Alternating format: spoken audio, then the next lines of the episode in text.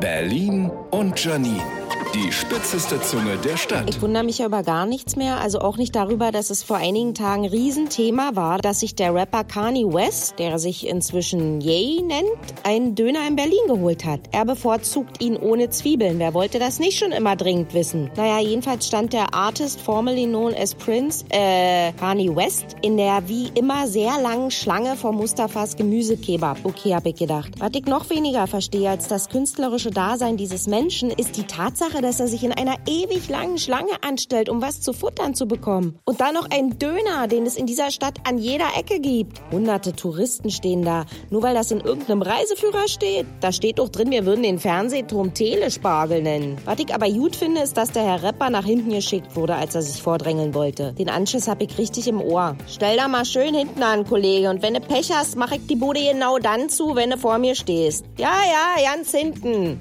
Der sieht auch aus wie einer, der keine Zwiebeln nimmt. Lusche.